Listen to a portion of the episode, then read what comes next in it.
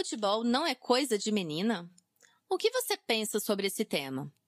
Os alunos do sexto ano da Escola Municipal Marconi entrevistaram homens e mulheres para saberem como foram suas experiências com futebol dentro e fora da escola. Vamos ouvir uma delas. Qual é seu nome? Cleo. Você gosta de futebol? Sim. Você assiste futebol na televisão? Sim.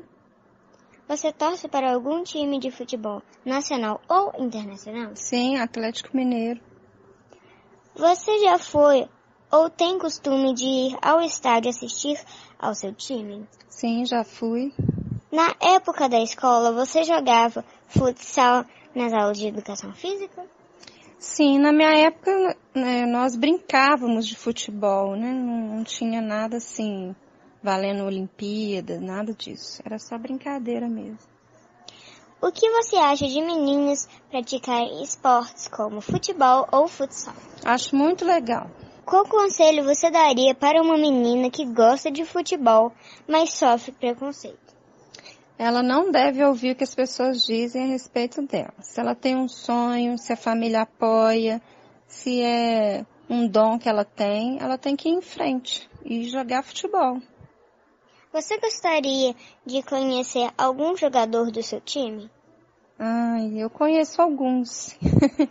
é legal de, assim, hoje em dia eu gostaria de conhecer meu técnico, que eu acho ele o máximo, Sampaoli. Obrigada. Muitas pessoas ainda pensam que o futebol é um esporte voltado apenas para os homens. Vimos que isso está mudando e que é uma questão cultural. Quando as meninas têm oportunidade de experimentar esse esporte que traz tantos benefícios ligados à saúde física e socioemocional, elas crescem gostando de jogar, de torcer e se interessam tanto por ele quanto os meninos. A educação física escolar tem um papel fundamental na desconstrução de padrões de preconceitos e estereótipos ligados a gênero. Em parceria com as famílias, a escola tem condições de construir uma mentalidade mais aberta e uma participação mais ativa, tanto de meninos quanto de meninas, nos diferentes esportes. Eu sou Ana Paula Guimarães, professora de Educação Física da Escola Municipal Marconi.